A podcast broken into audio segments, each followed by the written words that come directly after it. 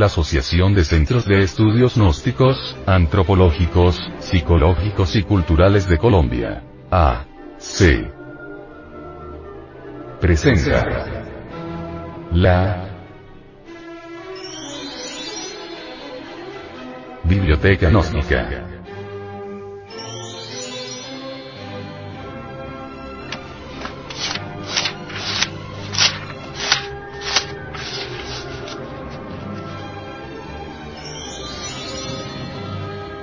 La Gran Rebelión.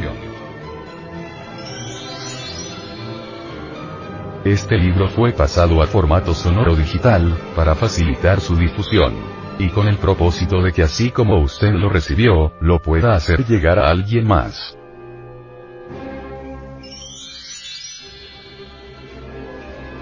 Libro. La Gran Rebelión.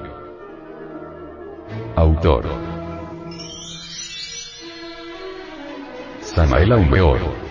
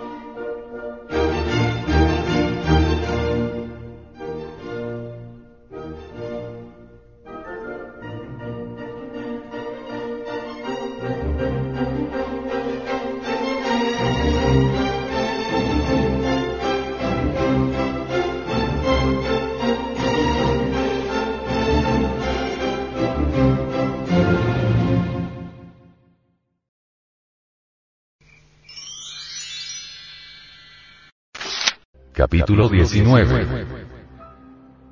Las drogas. El desdoblamiento psicológico del hombre nos permite evidenciar el crudo realismo de un nivel superior en cada uno de nosotros.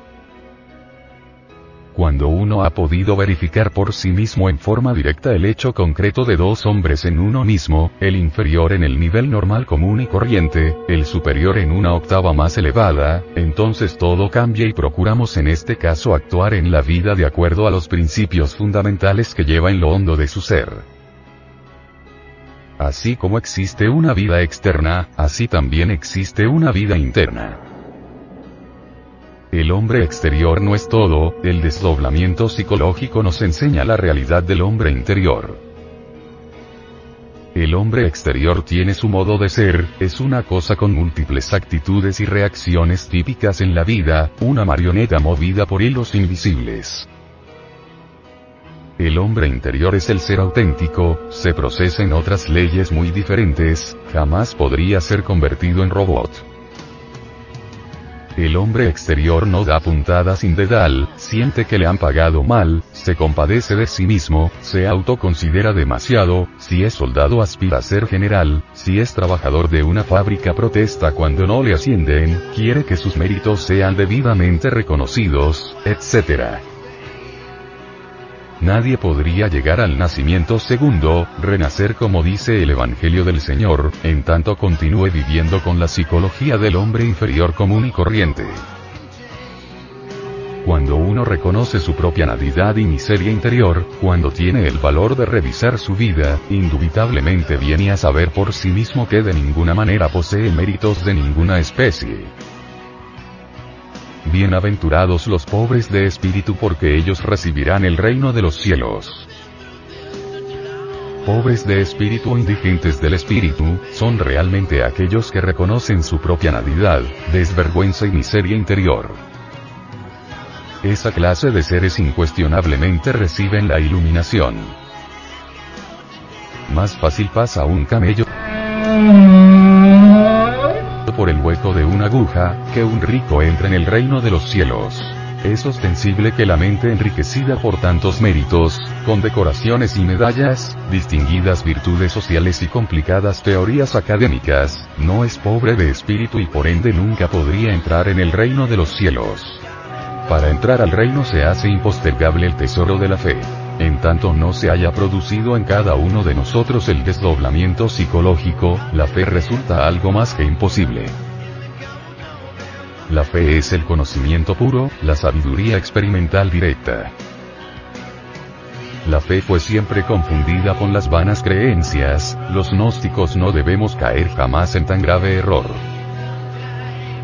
La fe es experiencia directa de lo real. Vivencia magnífica del hombre interior.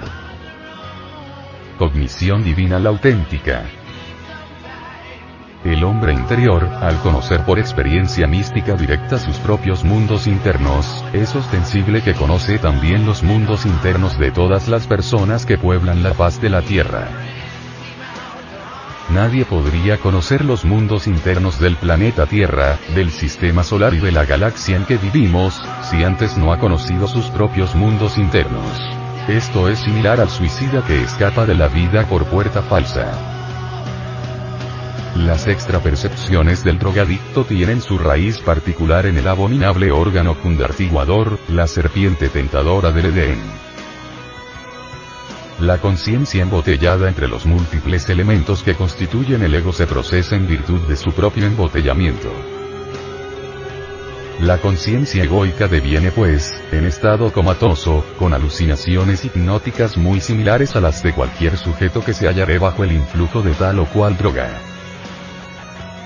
Podemos plantear esta cuestión en la siguiente forma alucinaciones de la conciencia egoica son iguales a las alucinaciones provocadas por las drogas. Obviamente estos dos tipos de alucinaciones tienen sus causas originales en el abominable órgano cundartiguador. Véase capítulo 16 del presente libro. Indubitablemente las drogas aniquilan los rayos alfa, entonces incuestionablemente viene a perderse la conexión intrínseca entre mente y cerebro. Esto de hecho resulta fracaso total. El drogadicto convierte al vicio en religión y desviado piensa experimentar lo real bajo el influjo de las drogas, ignorando que las extrapercepciones producidas por la marihuana, el LSD, la morfina, los hongos alucinantes, la cocaína, la heroína, el asis, pastillas tranquilizantes en exceso, anfetaminas, barbitúricos, etc. etc. etc son meras alucinaciones elaboradas por el abominable órgano cundartiguador. Los drogadictos involucionando, degenerando en el tiempo, se sumergen al fin en forma definitiva dentro de los mundos infiernos.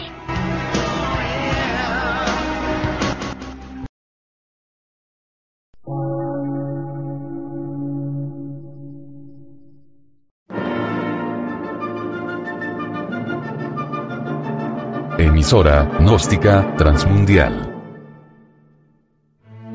Por una nueva civilización y una nueva cultura, sobre la faz de la Tierra.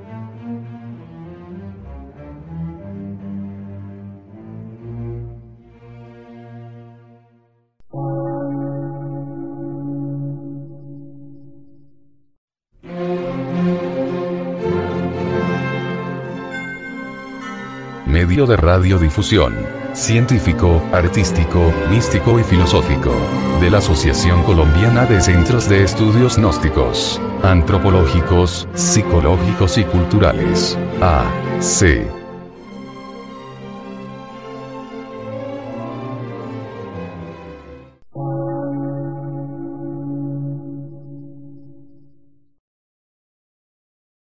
Lectura en movimiento.